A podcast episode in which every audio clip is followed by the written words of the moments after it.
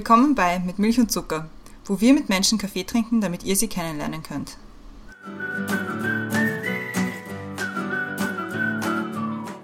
Willkommen zurück bei Mit Milch und Zucker. Neue Woche, neue Folge. Mein Name ist Christiane und im Zoom-Fenster neben mir ist heute nicht die Brenda, sondern die Theresa. Hallo Theresa. Hallo Christiane. Wir haben heute nämlich eine Takeover-Folge. Das heißt, die Theresa oder sonst Gastgästin, die schon mal bei uns war, übernimmt die Rolle von einer von uns. Heute übernimmst du die Rolle von der Brenda.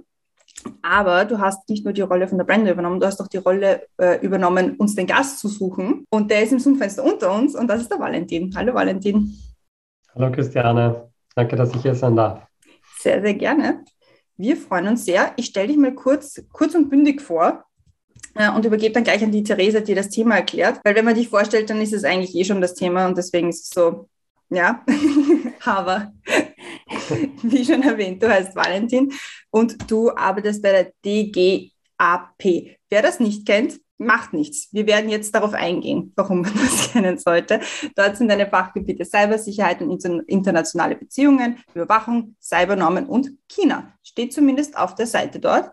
Finde ich super spannend. Und darum wird es vermutlich auch ein bisschen gehen, worum es sonst noch geht. Warum, Theresa, hast du uns den Valentin heute gebracht?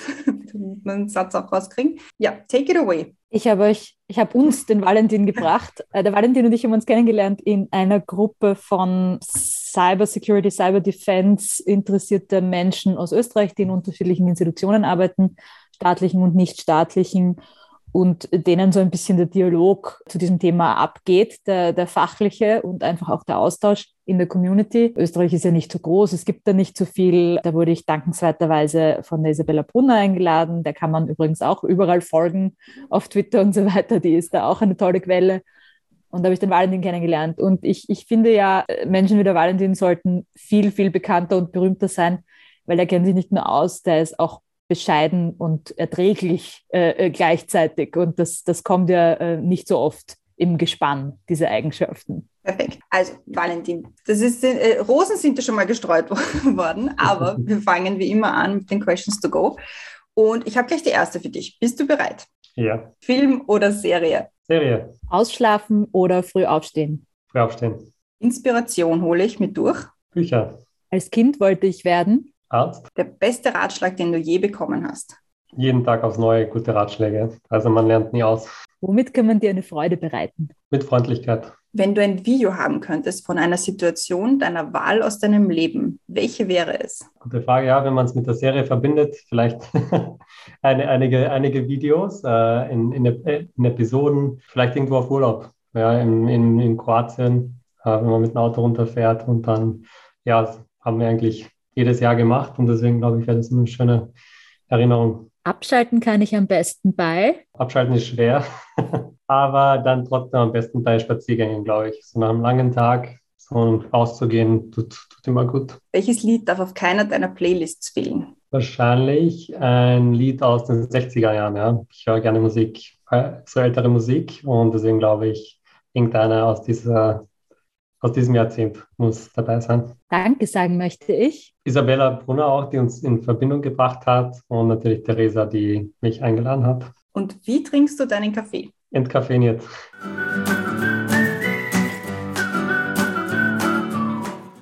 Sehr gut, Question to go, sind gemeistert. Entkoffiniert ist mal eine andere Antwort als zumindest, ich trinke keinen Kaffee. Das hat man in letzter Zeit so. Du hast doch, ich finde, du hast doch durch deine Antworten deine Schwiegersohn-Tauglichkeit established. alle, alle Mamas sind jetzt schon on board. Gut. Jetzt verlieren wir sie, wenn wir über Cybersicherheit reden. Nein, wir werden uns bemühen. Du, die, die Mamas, äh, unterschätzt die Mamas nicht, die hier zuhören. Stimmt. Äh, die geben ganz interessantes Feedback manchmal, was sie sich dann doch angehört haben, obwohl es eigentlich nicht interessiert. Das stimmt, das stimmt. Aber es geht ja auch nicht nur um Cybersecurity bei uns, weil bei uns mit Milch und Zucker geht es ja auch um Kaffee. Deswegen auch unsere erste große Milch- und Zuckerfrage. Was war der beste Kaffee, den du jemals getrunken hast? Weil da geht es ja oft nicht darum, wie er geschmeckt hat oder ob er koffeiniert oder nicht war, sondern um die Umgebung und die Gesellschaft, in der man den getrunken hat. Guter Kaffee, oftmals so schnell aus einer Jazzbar, irgendwo in eben das wieder, wieder äh, Konnotation mit dem Urlaub. Aber sonst äh, glaube ich so schon, ähm, vielleicht irgendwo ein Flat White in England. Also das habe ich ziemlich genossen. Das ist eine gute Kombination aus Kaffee und Milch. Und ja, das war wahrscheinlich irgendwo in London, Osten Londons, ähm, in der genau Islington Area. Was hast du gemacht in London? Du hast dort studiert, oder? In London habe ich studiert, genau, und war dort, ein Jahr habe ich gelebt, dort, genau, im, im Osten Londons. Und dort gibt es ganz viele so, ja, hippe Cafés und auch äh, äh, eigene ähm, äh, Kaffeehäuser, die auch ihren eigenen Kaffee rösten dann und den dann dort genau in ganz Osten Londons dann verkaufen. Da macht es dann genau die Atmosphäre. Also nicht sicher, ob der dann wirklich so gut ist, aber wenn man den mit zu Hause vergleicht, ist er auf jeden Fall um, um einiges besser. Ja. Und ich kann auch nicht sagen, dass nicht der Kaffee jetzt so gut ist. Also es ist, wir haben es noch nicht so gut hingekriegt. Glaube ich mal. Jetzt, jetzt kommt eine wichtige Frage. Was kann man von dir lernen, Valentin? Gute Frage. Wahrscheinlich irgendwas, was in ähm, Bezug zu meiner ähm, Dissertation ist. Da habe ich mich wirklich sechs Jahre damit beschäftigt und ich glaube, da genau wissen ähm, wenig Leute, eigentlich weniger Leute darüber Bescheid. Aber die Frage ist, will man auch darüber lernen? Ja? Also das ist wirklich so, so eine Nische und so spezifisch, dass es, glaube ich, wenige Leute gibt, die dann wirklich äh, interessiert sind wir testen das jetzt gleich mal ab an unseren Zuhörern. Was war denn der Titel deiner Dissertation? Ja, der Titel, der ist in Englisch und das war, das war The Diffusion of Cyber Norms. Und dann war eine gute Frage. Ich, das ist noch nicht so lange her, aber ich weiß den Titel nicht mehr ganz. Also es ging eben um Cybernormen und wie sich äh, Technologie durch die Welt verbreitet, ja, hauptsächlich von Russland, China und den USA und wie sich dann das in Einfluss umwandelt. Es geht um technologische Einflusssphären, also da habe ich den Term ähm, Technospheres, Technological Spheres of Influence, genau, dann sozusagen ja, kreiert und mich damit dann genau längere Zeit ähm, beschäftigt. Auch geschaut eben, wie die USA, China und Russland eben zu, zu Hause, also in, in ihren Territorien eben ähm, Informationen ähm, managen, ja und wie da die Informationslandschaft ist. Genau, darüber, wie sie sich unterscheiden. Darüber werden wir später noch mehr reden. Da habe ich mhm. mir gerade eine Frage auch eingefallen. Was bringt dich zum Lachen? Brooklyn Nine-Nine. Oh ähm, ja. wenn wir gerade bei Serien sind, aber ja, da, es gibt Personen, die haben, die haben Talent, glaube ich, einfach für Humor, genau, aber sonst so tagtäglich, was immer eigentlich gut, gut mich zum Lachen bringt, ist wirklich Nein, Nein. Und da ist ja eine neue Season rausgekommen, was auch sehr erfreulich ist. Also da hat man wieder mal genug Material für ein paar Wochen. Bist du dann eher so hinsetzen und durchbingen oder aufteilen auf verschiedene Nachmittage, Abende, Wochenenden? Ja, ich glaube schon aufteilen. Aufteilen auf die, ja, genau, unter der Woche bleibt dann auch oft nicht zu viel Zeit, dass man es macht. An Wochenenden, ja, dann eher einen Film oder so und dann, ja, kann man auch nicht so richtig binge-watchen dann, glaube ich. So, letzte, letzte große Rahmenfrage. Reisen wir in die Zukunft? Es sind fünf Jahre vergangen. Was ist im besten Fall in den letzten fünf Jahren in deinem Leben passiert? Fünf Jahre, was gut passiert ist, ist wahrscheinlich, dass ich irgendwo einmal an einem Ort stabil geworden bin und dort bleibe und nicht jedes Jahr umziehe. was schlecht geworden ist, wahrscheinlich viele graue Haare. Das, das ist nichts Schlechtes, das muss man nur richtig framen. Stimmt, stimmt, ja. Solange man sie noch hat, ist alles gut. Ja, und, und hoffentlich auch dein erster Zeit im Bildauftritt, oder? Stimmt. Ja, na, das wäre das wär mal super. Hoffentlich noch diesen Podcast. Gibt ja, jetzt ein bisschen mehr. Steiler Karriereaufstieg für die meisten Menschen, nachdem sie in diesem Podcast zu Gast waren. Mhm. Ja, stimmt. Kann man mal behaupten, ja. Ich, ich darf in das Thema äh, ein bisschen einführen. Christiane nickt, ich bin ja hier, ich bin ja hier neu in dieser Rolle, ich weiß ja nicht, wie alles funktioniert. Du darfst machen, was du willst. Ja, das ist immer gefährlich, wenn man das zu mir sagt. Okay, also das Thema äh, Cyber Security und auch äh, Cyber Defense nehmen wir da auch gleich rein, da erklären wir dann vielleicht kurz, was der Unterschied ist. Ist, ist oft in aller Munde, die Kriege der Zukunft werden nicht mehr mit Panzern geführt, sondern äh, im, im Netz, äh, ist was, was wir vielleicht alle schon oft gehört haben wir hören immer wieder von, von Hackerangriffen. Wir alle kennen die I'm an African Prince E-Mail, please send me 500 Dollars. es, es, es gibt da ähm, wirklich viel, was unter diesem Begriff subsumiert wird, zusammengefasst wird. Das wird auch oft ein bisschen einfach alles ein bisschen vermanscht und, und äh, vertauscht und nicht, nicht wahnsinnig differenziert diskutiert. Es ist jetzt, man muss sagen, auch auf, auf, also auf nationaler und auf EU-Ebene wird das ähm, dann doch äh, immer besser diskutiert. Es geht um den Schutz von zum Beispiel ganz grundlegender Infrastruktur, Strom, Wasser, Nahrungsmittelproduktion und so weiter äh, vor Cyberangriffen auf EU-Ebene, aber auch um Datenschutz, Datenschutz und Sicher Datensicherheit. Eigentlich muss man sagen, Datenschutz und Datensicherheit ist ja nicht dasselbe und ganz viele andere Dinge auch noch.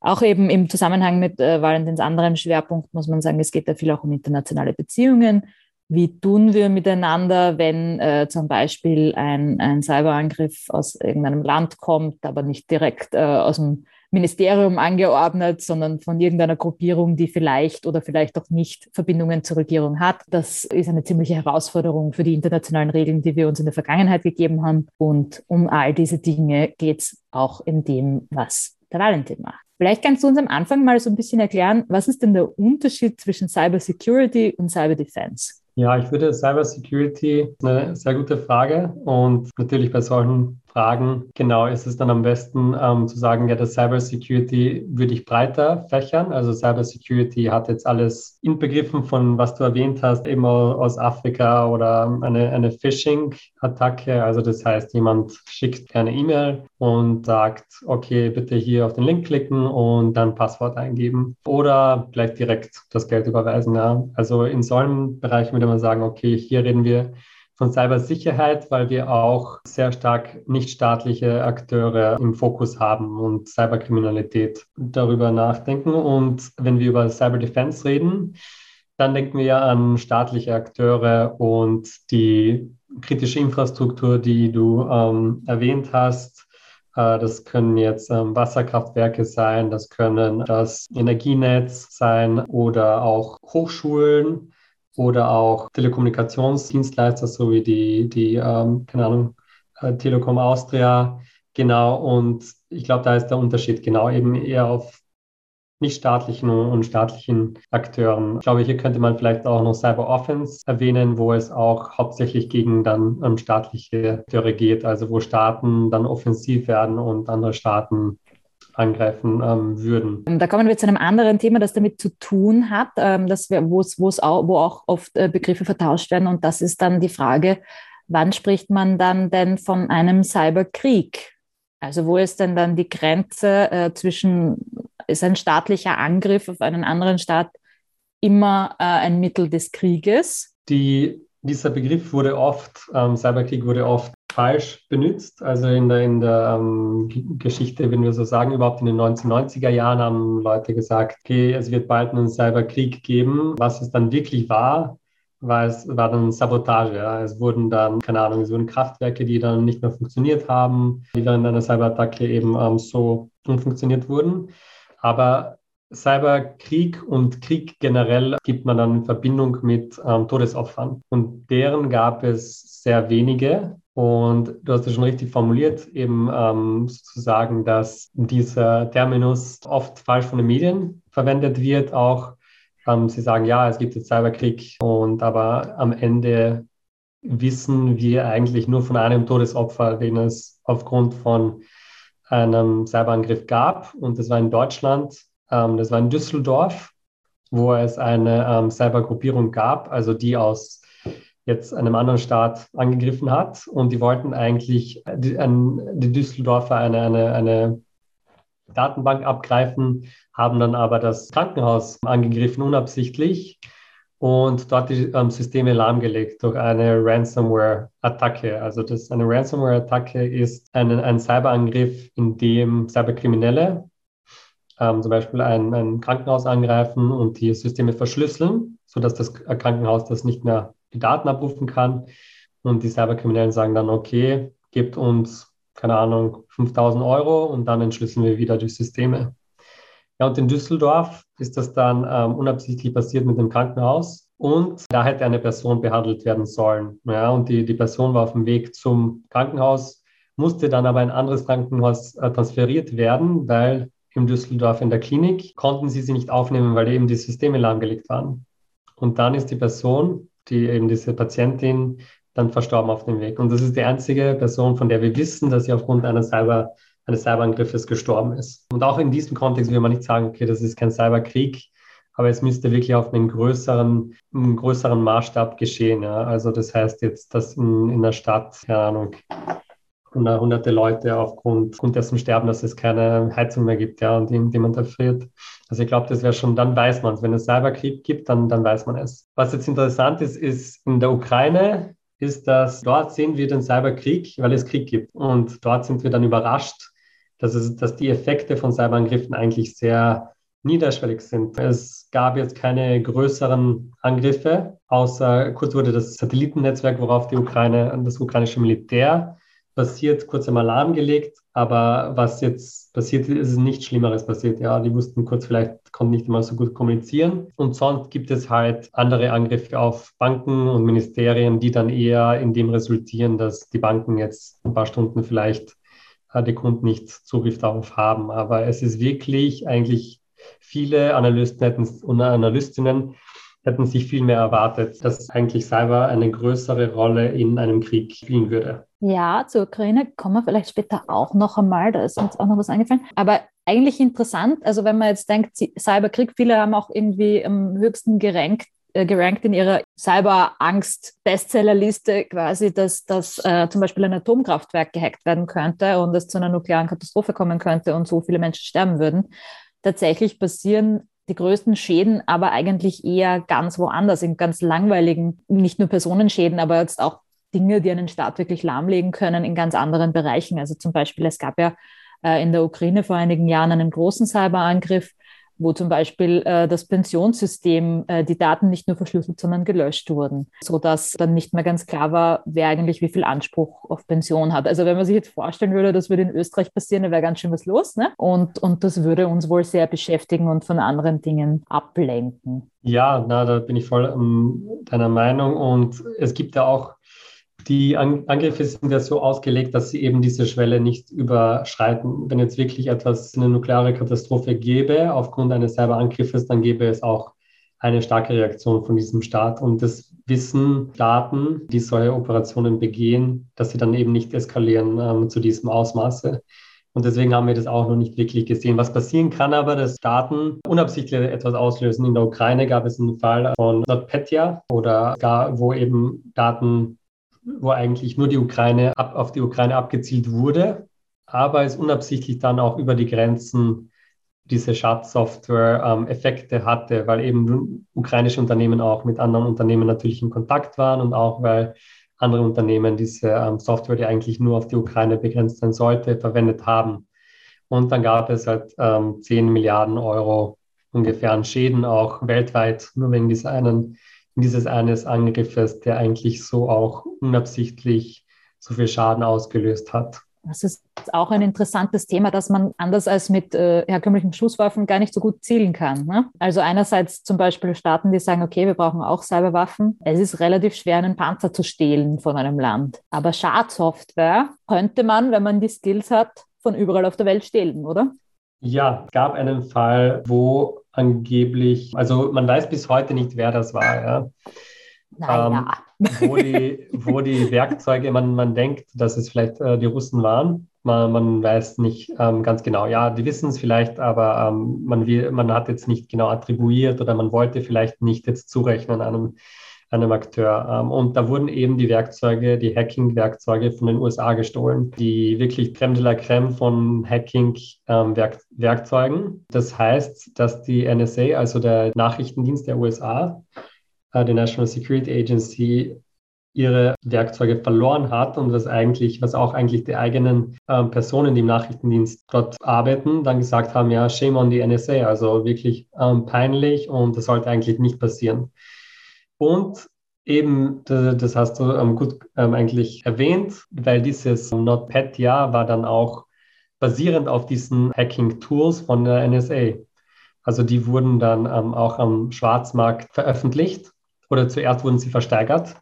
Und als dann niemand gefunden wurde, der so viel zahlen wollte, wurden dann wurde dann einfach die Datei mit dieser Schadsoftware öffentlich gemacht. Und das haben dann natürlich Akteure missbraucht und dann gab es sehr viel Schaden, wie wir ähm, schon vorhin ähm, erwähnt haben. War auch die Heizung mal aus, ne, im Winter in der Ukraine. Also es waren nicht nur Daten, sondern also die haben mhm. das schon ganz deutlich gespürt. Ähm, warum glaubst du denn, also das war ja ein Riesending eigentlich. Und ich habe darüber eigentlich erst wirklich, also wie weit das gegangen ist, erst gelernt, als ich begonnen habe, mich dezidiert mit dem äh, äh Cyber Security, Cyber Defense Thema zu beschäftigen.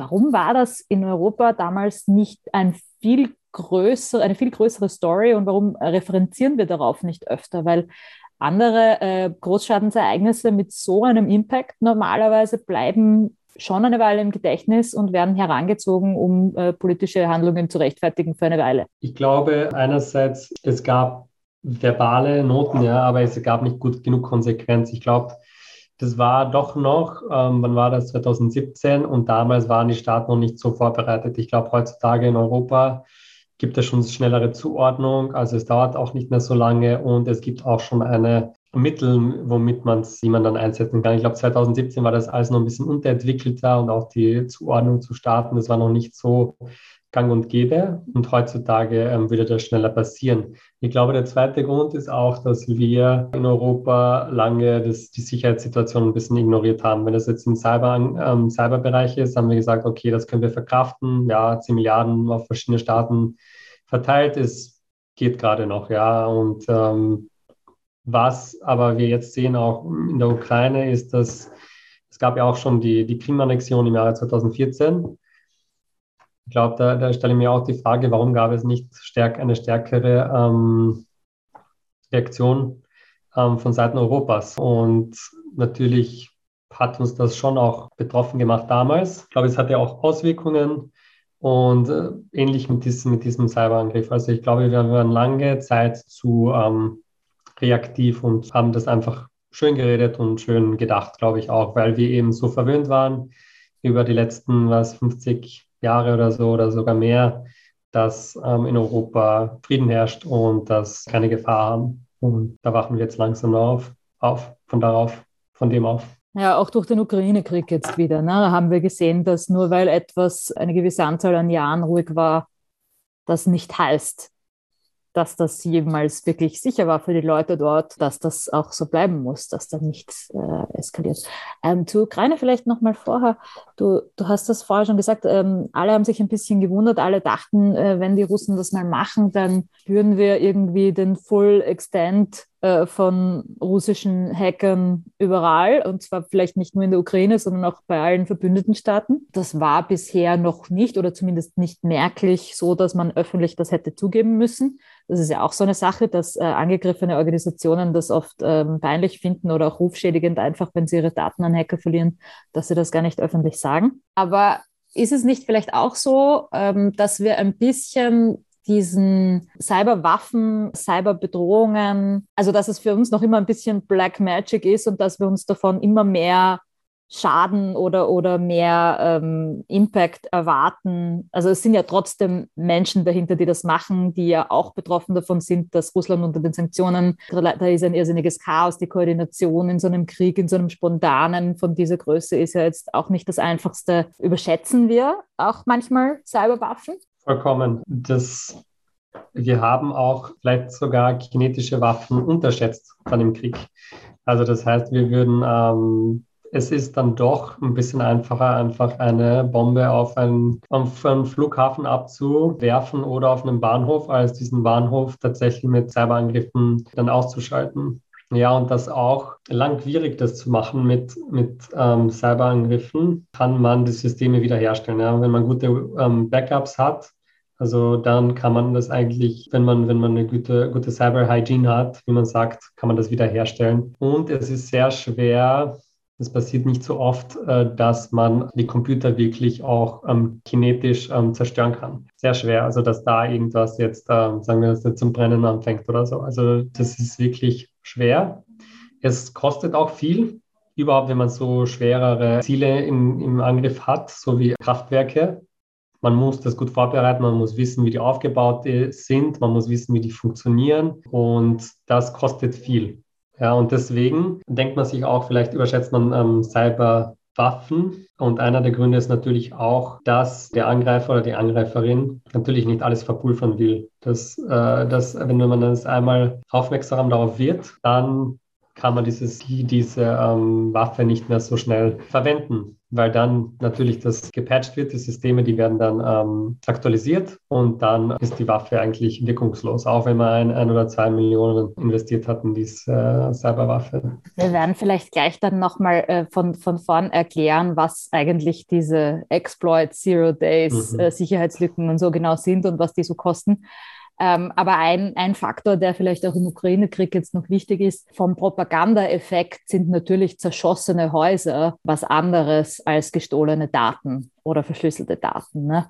Also es kommt halt auch darauf an, was man sonst für Ziele in dem Krieg hat äh, und was man für Bilder produzieren will. Das stimmt, das stimmt. Und das kann man mit, mit kinetischen Waffen natürlich leichter. Bilder von, von Zerstörung und auch von Wohnhäusern, die wahrscheinlich nicht so vernetzt sind. Natürlich, das lässt sich schneller verbreiten und dann auch ausschlachten für die eigene Propaganda. Na, da hast du, da hast du recht, ja.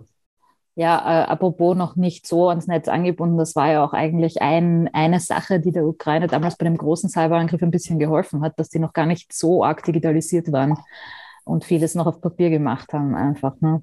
Ja, und auch, dass sie eben jetzt seit 2014 eigentlich ständig den russischen Angriffen ausgeliefert sind. Also die hatten Zeit, sich auch jetzt ein bisschen ähm, zu vor, vorzubereiten sozusagen. Und die waren wirklich 24 Stunden pro Tag in Alarmbereitschaft. Das, was natürlich auch nicht ideal ist, wenn man dann erschöpft ist, aber man hat sozusagen vieles gesehen. Ja, die auch, wissen ähm, mehr als alle anderen. Na, das sind die Experten über russische Angriffe, äh, die, ihr, ihr, ihr liebstes Ziel quasi. Das kann man sagen, ja. Aber jetzt erklären wir vielleicht nochmal, wie funktioniert das eigentlich? Was wird da im Darknet gehandelt, wenn es um Cyberwaffen geht? Was ist das? Ja, es gibt ähm, etwas, das heißt uh, Malware as a Service. Das heißt, du musst keine Kenntnisse haben von jetzt ähm, Schadsoftware oder irgendwelche Computerkenntnisse, wenn du eine cyberkriminelle Tat ähm, begehen möchtest. Das heißt, es gibt, du kannst dir eine Ransomware, gibt es auch Ransomware for Service, das heißt, du kannst dir das auch für einige Dutzend oder hunderte Euros kannst du dir das leisten. Und da gibt es dann alles von, welche Systeme du angreifen willst und alle, wird alles gemanagt, also die Bezahlung und wie, wie das verläuft. Also das wird angeboten und dann auch Schadsoftware, auch ähm, Zero Days. Das heißt, das sind Lücken in Computersoftware oder auch in jetzt ähm, in, in Handys, die noch nicht wirklich entdeckt wurden. Das heißt, wenn jetzt ein System dem ausgeliefert ist, dann gibt es keine richtige ähm, Verteidigung dazu. Und diese Zero Days sind sozusagen wirklich dann teuer auch, weil sie eben so eine starke Auswirkung haben. Und ganz beliebte Lücken im Kaufen oder Schadsoftware ist dann, welche die äh, Windows-Systeme und auch Outlook-Systeme ähm, auf diese abzielt oder auf ähm, Cloud-Systeme, die dann von ganz vielen ähm, Personen benutzt werden und sozusagen wirklich ein Gateway zu, zu an, zum ganzen ähm, System sind dann. Und auch eben dieser, was wir vorhin erwähnt haben, das, äh, was die angeblich die, die Russen gestohlen haben von der NSA, das waren auch Lücken, die das Windows-System, ähm, also der heilige Gral sozusagen, betrifft, weil es eben so viele Windows-Systeme in der Welt gibt, ja, auch in, in Unternehmen und das ist wirklich noch die dominante, das dominante Betriebssystem. Also man handelt eigentlich das Wissen die, über diese Sicherheitslücke. Man hat eine entdeckt und verkauft dann dieses Wissen. Und äh, Zero Days heißt das deswegen, weil man Zero Days hat, äh, um sich äh, darauf vorzubereiten, äh, quasi. Ja.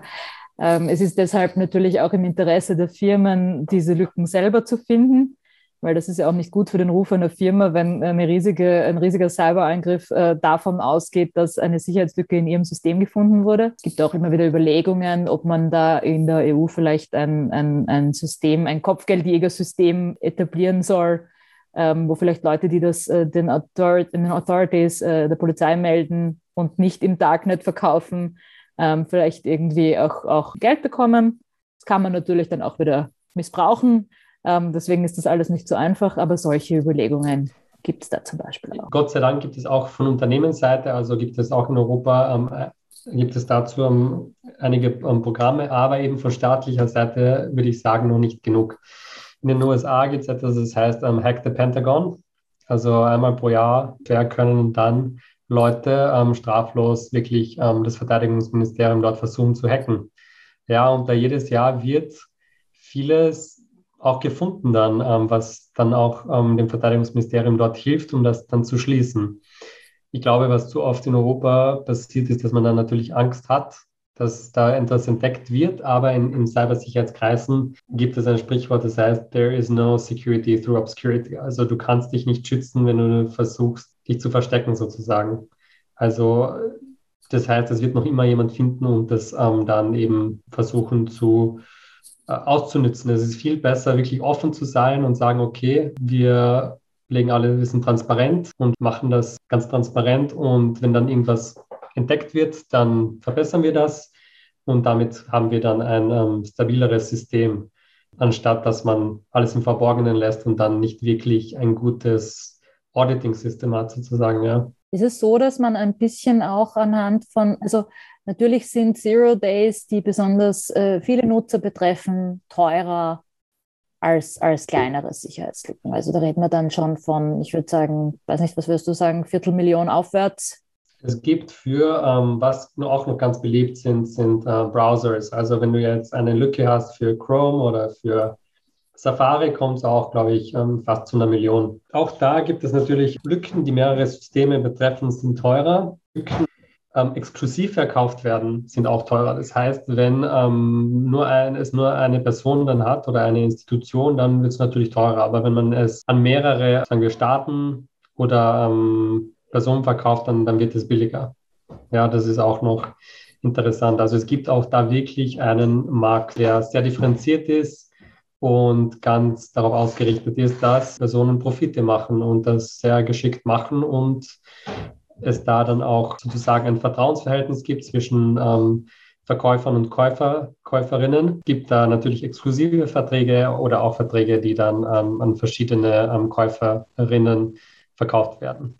Ja, und die exklusiven Verträge sind natürlich ein bisschen teurer. Christiane, hast du vielleicht mal eine Zwischenfrage? Langweilen wir dich zu Tode? Nein, überhaupt nicht. Es ist halt ein Thema, wo ihr beide extrem drinnen seid. Wenn ihr jetzt zum Beispiel jemanden wie mich vor euch habt, warum ist Cybersecurity wichtig, dass Otto Normalverbraucher damit da, da weiß, was, was er beachten muss? Warum, warum, warum muss ich wissen, warum das wichtig ist? Eins ist natürlich das Geld. Also man liefert sich, äh, man kann sich ähm, cyberkriminellen Akteuren ausliefern. Also man kann schnell einmal Geld verlieren. Und da gibt es ganz einfache Sachen, die man machen kann man bedenkt natürlich nicht auf ähm, zweimal nachdenken, ob es jetzt ähm, der Link ist, den, auf den man klicken soll, aber auch der Kontext ähm, der E-Mail. Also wenn man jetzt eine E-Mail sieht, man auch, der, dass das alles im, im Kontext ist äh, mit der Person, auch die man kennt und dass man genau auch auf die Absender-E-Mail schaut. Man überlegt, okay, man sieht da vielleicht äh, Theresa Reiter, aber gleichzeitig steht dann dort, keine Ahnung, abc.gmail.com. Ja? Also man kann das so verschleiern, ähm, dass man dann ein anderer Name ist. Also das ist auf jeden Fall Geld, glaube ich, äh, die eine, eine Sache, ähm, wo man überlegen kann. Und die andere einfach, ja, es ist manchmal einfach unangenehm, wenn ein Account gehackt wird. Also wenn wir sind ja alle auf, oder viele von uns auf sozialen Medien, wenn jetzt der Instagram-Account gehackt ist und Sachen da passieren, die man nicht will, ja, oder wenn man impersoniert wird, dann ist das natürlich nicht ideal. Und hier gibt es auch eine gute Möglichkeit, dass man sich schützt davor, also äh, Zwei-Faktor-Authentifizierung. Das heißt, wenn es eine, einen unüblichen Login gibt, jetzt zum Beispiel, wenn du in Wien sitzen solltest, aber sich jemand in Tirol einloggt, dann wird noch einmal dein Handy abgefragt, dass du das dann verifizierst. Also da kann man sich schon gut abschotten. Ähm, und auch wenn jemand dann dein Passwort hat, dann ist es nicht so schlimm. Aber ich glaube, das ist für, man sagt, Otto Normalverbraucher ist das, glaube ich, ähm, relevant. Aber ich bin sicher, Theresa hat auch noch einige Gedanken dazu. Mhm. Es ist ja auch, wie wir vorher gesagt haben, werden manche von diesen Attacken so erfolgreich beziehungsweise verursachen so viel Schaden, weil wir alle so miteinander verbunden sind. Das heißt natürlich, wenn man zum Beispiel mein Passwort relativ leicht stehlen könnte, äh, könnte man meinen Account auch ähm, weiterverwenden, um woanders Schaden auszulösen, beziehungsweise um, um einfach eine Schadsoftware weiter zu verbreiten, die dann vielleicht in einem Unternehmen, in dem ich arbeite, oder weiß ich nicht, indem meine Eltern arbeiten, weil die Mama nur die Firmenadresse verwendet oder so, einen größeren Schaden aus, äh, anrichten könnten als nur jetzt äh, bei mir persönlich. Und das andere, woran ich gedacht habe, ist, dass die Mehrheit der Cyberangriffe ist total low cost. Also das ist halt wirklich, ähm, man stellt sich das immer so vor, dass irgendwo in einem Hinterzimmer äh, irgendwelche Nerds zusammensitzen und jahrelang an einem riesengroßen Hack äh, arbeiten, für den sie dann Millionen Euro kriegen. Aber für, für die, die meisten von denen sind halt schon ein bisschen so Petty Crime. Ne? Also ein bisschen erpressen, ein bisschen hier Geld abzweigen, ein bisschen dort stehlen und so weiter. Und je teurer für die der Angriff wird, also desto besser natürlich, weil dann ist schon ein anderes Ziel, das billiger ist, attraktiver. Äh, und das ist halt das, also durch, durch alle kleinen Maßnahmen, mit denen man sich schützt, macht man einen Angriff teurer für den Angreifer. Jetzt gibt es, also ich habe in der Vorbereitung ein bisschen herumgestalkt und herumgeschaut und dann bin ich auf einen Artikel gestoßen, den du unlängst veröffentlicht hast, wo es geht um die Zukunft von Smart Cities. Und das ist ja auch so ein, so ein, so ein Ding, wenn man jetzt wie ich zum Beispiel jetzt in ein neues Haus kommt, das neu einrichtet. Und also man hat da halt schon auch Bedenken, wenn man sagt, okay, wenn ich jetzt einfach nur sagen muss, Google, Alexa, whoever, schalt mir mal meine Lichter ein, warum, warum kann die das dann machen? Und da gibt es ja dann auch so Vorbehalte und wie, wie wirkt sich das auf, aus auf, auf Cybersecurity und wie kann man sich davor vielleicht auch eher schützen, dass man da jetzt nicht exposed wird. Dass einem niemand anderer das Licht abdreht. Genau, ja. Also es gibt ja, ja, auch andere Sachen, nicht nur das Licht. Das oder die. Küche überschwemmt oder genau, den Geschirrspüler ja. einschaltet. Ja. Dafür würde ich mich gar nicht so schützen wollen. ja, ich glaube, dass eben noch um ein bisschen den Kontext zu geben zum Smart Cities ähm, Artikel, den ich geschrieben habe, dort habe ich eben die, die in, ins Jahr 2030 ähm, geschaut und dann verschiedene Städte, wie, wie, also envisioniert, wie, wie diese Städte aussehen könnten 2030. Und das, das ist halt, dass sie immer stärker natürlich vernetzt sind. Und alles wird dann so kompliziert das und komplex, dass man schwer eine Übersicht hat, was jetzt alles passiert. Und wenn da, wenn es da ist, dann sagen wir auch, wenn jetzt ein, ein staatlicher Akteur oder auch ein Cyberkriminelle versuchen, ein bestimmtes System lahmzulegen, es dann einen Ripple-Effekt gibt, also einen, eine Kaskade, ja, wo dann auch andere Systeme betroffen sind. Und wir haben das 2017 war schon ziemlich schlimm. Also stell dir mal vor, dass jetzt alles vernetzt ist und wie das alles dann noch vulnerabler ist. Und ich glaube, das ist auch mit, um zurückzukommen auf das Smart Home, das du erwähnt hast, desto mehr Geräte man hat, desto schwerer hat man Überblick, welche Daten gesammelt werden, aber auch wie die Geräte abgesichert sind.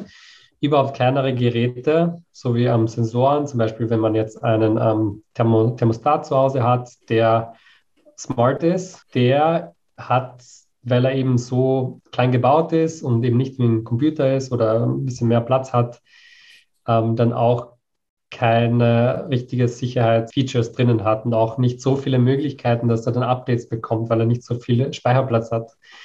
Und da wird es dann ein Problem eben auch mit der Sicherheit, ja, dass diese Geräte dann missbraucht werden. Und es gab ähm, in der schon öfters, also in, in Medien auch, wurde berichtet, dass jetzt auch Webcams oder die auch eine schlechte ähm, Absicherung haben oder auch Thermostate und so weiter, die dann verwendet werden, sozusagen entführt werden, hijacked, um dann einen Botnet in einem Botnet ähm, verwendet zu werden. Das heißt, ein Botnet sind ganz viele Computer, Zombie-Computer, die missbraucht werden, um dann eine gewisse, einen Angriff auszuführen. Also wenn du ganz viele Geräte hast, sagen wir Millionen an Geräten, dann kannst du all diese Geräte dazu veranlassen, dass sie sich auf ein System fokussieren und ganz viele Anfragen schicken. Und weil zu viele Anfragen geschickt werden, kann dieses System das nicht verarbeiten und es, es crasht dann. In dieser Hinsicht sagen dann auch Cyberkriminelle, okay, wir haben jetzt ein Botnet, ähm, wenn du dein System jetzt nicht, wenn du jetzt nicht 5000 Euro zahlst, dann wird das mit deinem System passieren. Dann lassen wir das auf dein System los. Jetzt nochmal zusammengefasst, also dein Thermostat könnte dazu beitragen, dass auch eben andere Systeme lahmgelegt werden. Also nicht, dass nur genau das dich selbst betrifft, aber wieder auch ähm, das ganze Ökosystem. Ja, das ist auch irgendwie so gegen dieses Argument, ja, was gibt es bei mir zum Stehlen? Digital. Ja. Ich habe eh nur Katzenfotos. Ja, es ist leider tatsächlich egal in, im Vernetzungszustand der Welt. Also das, das ähm, wird immer enger. Aber jetzt mal ganz blöd plakativ gefragt, Valentin, früher hat man Dinge digital gespeichert, weil sie dort sicherer waren als analog. auf einem Zettel. Ist das heute wieder umgekehrt? Ja, das ist, äh, muss man sehr nuancieren, diese, diese Antwort, glaube ich. Und es ist wirklich sicherer, um, wenn man die richtigen Sicherheitsvorkehrungen hat. Also das würde ich schon noch sagen. Aber es gibt auch bei Geheimdiensten gibt es ähm, gewisse Sachen, die dann nie das Papier verlassen. Ja. Es gibt ganz vieles, das vielleicht nur, nur ausgedruckt wird, aber nie online gespeichert wird. Also das, das gibt es auch. Also in ganz krassen Örtlichkeiten gibt es dann auch das. Aber ich würde sagen, man ist sicherer, wenn man das digital abspeichert und dann mit, mit Sicherheit, also mit Sicherheitsvorkehrungen, so wie zum Beispiel ein Password Manager mit einem starken Passwort dann ähm, absichert, weil das ist dann wirklich, wirklich schwer fast unhackable. Also wenn du ein langes Passwort hast, dann kann auch der beste Computer jahrelang sich daran abquälen. Natürlich darf man dann nicht das Passwort irgendwo eingeben und es dann preisgeben, was dann eigentlich viele Leute machen. Aber ich würde sagen, es ist wirklich relativ sicher, weil was gibt es noch ein anderes Problem? Wenn jetzt jemand zu Hause einbricht,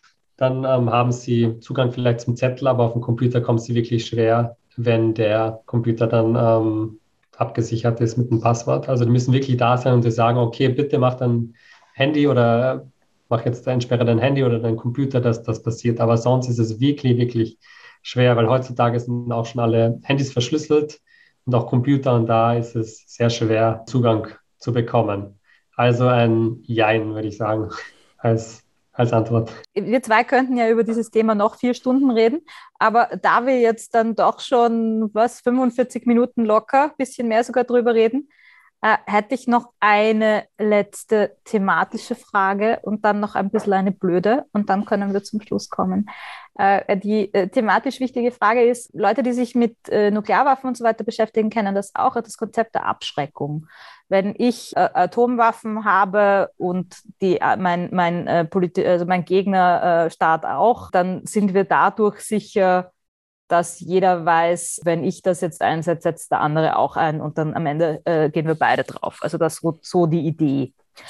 Kann man das jetzt eins zu eins auf den, äh, für Cyberwaffen auch sagen?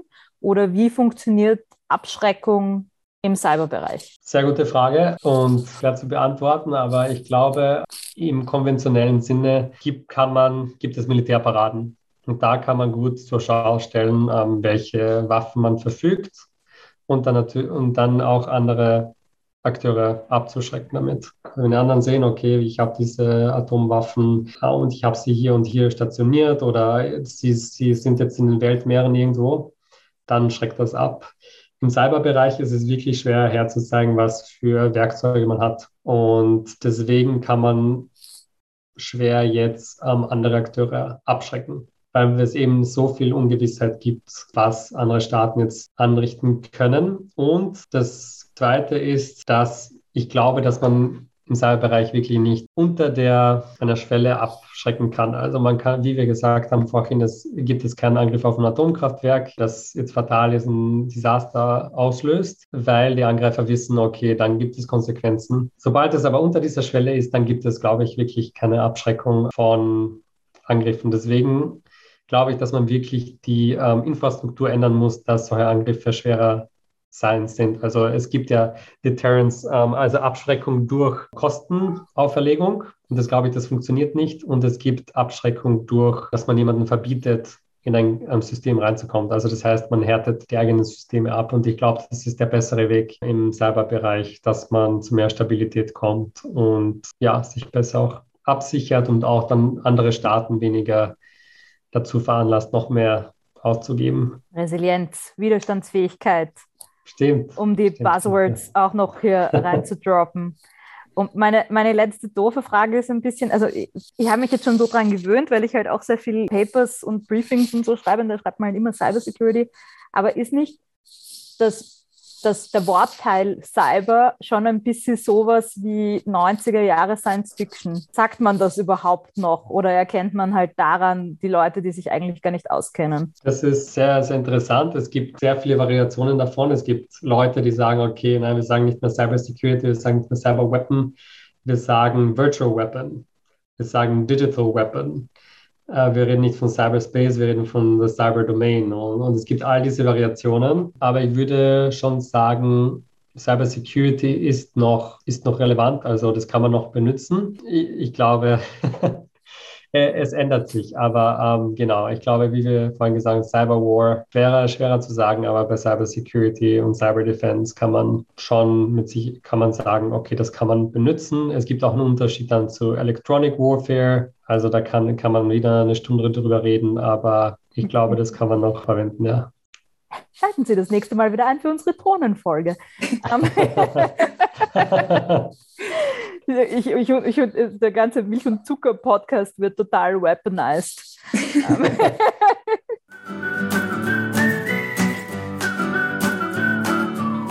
ja, Christiane, äh, Abschlussritual. Abschlussritual. Abschlussritual ist unsere mehr oder weniger letzte Frage. Und zwar ist das, gibt es noch etwas, also du Valentin, gibt es noch etwas, was du den Hörerinnen und Hörern gerne sagen möchtest. Therese, du kannst auch den Hörerinnen und Hörern gerne noch was sagen. Ich wollte dich da nicht ausschließen. Ich lasse den Valentin die letzten Worte, aber davor würde ich gerne noch ein Buch empfehlen, das der mhm. Valentin vielleicht wahrscheinlich auch gelesen hat. Und zwar ist das von der New York Times, von der ehemaligen New York Times äh, Cybersecurity äh, Korrespondentin und heißt This is how they tell me the world ends. Und die schreibt sehr cool äh, und sehr also auch auf einem Level, dass man, wenn man jetzt kein Informatiker ist, die Story versteht und, und, und es nicht fad ist. Es ist nicht sehr wissenschaftlich, sondern es ist halt wirklich so, hey, und dort gab es diese Hackergruppe und die hat über eine Speisekarte Zugang gefunden zu einer Firma, die sie ewig schon versucht haben zu hacken. Kann ich sehr empfehlen. Ja, na, das, da will ich voll zustimmen. Das ist sehr, sehr ähm, auch gut, gut geschrieben, kann man, kann man gut lesen. Vielleicht noch äh, ein anderes Buch ähm, zu, wenn man so Internet der Dinge interessiert ist. Also es heißt Internet in Everything, also nicht Internet of Everything, aber Internet in Everything von der Laura Denardis. Das ist auch ein gutes Buch, wenn man überhaupt so in Smart City äh, in die Thematik eintauchen möchte. Und ja, vielleicht einfach, wenn, wenn die Leute noch ähm, weiter in Kontakt bleiben wollen oder diskutieren wollen, bin ich auch erreichbar eben auf der E-Mail weber.dgap Org, ja. Und DGAB steht für Deutsche Gesellschaft für Auswärtige Politik, um das auch noch ähm, aufzulösen, um noch den Kreis zu schließen. Genau.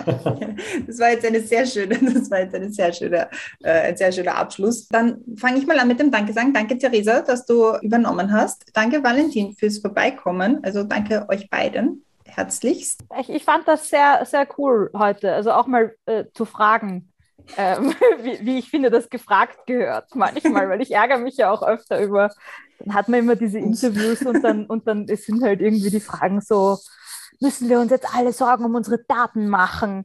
Und dann denkst du so, das ist doch gar nicht die Frage, Mann. Ja, also, ja. Also vielen Dank, Valentin. Ich, möchte mich danken. Danke, dass ihr mich eingeladen habt. Danke für das sehr angenehme Gespräch, auch noch zu dieser späten Stunde. Und ja, ich freue mich schon, dass wir das Gespräch auch offline dann weiterführen. Always. Wer unsere restlichen Folgen hören will, wie zum Beispiel die vielen, vielen, die wir schon mit der Theresa aufgenommen haben, kann das auf www.mitmilchundzucker.at und auf allen gängigen Podcast-Plattformen machen.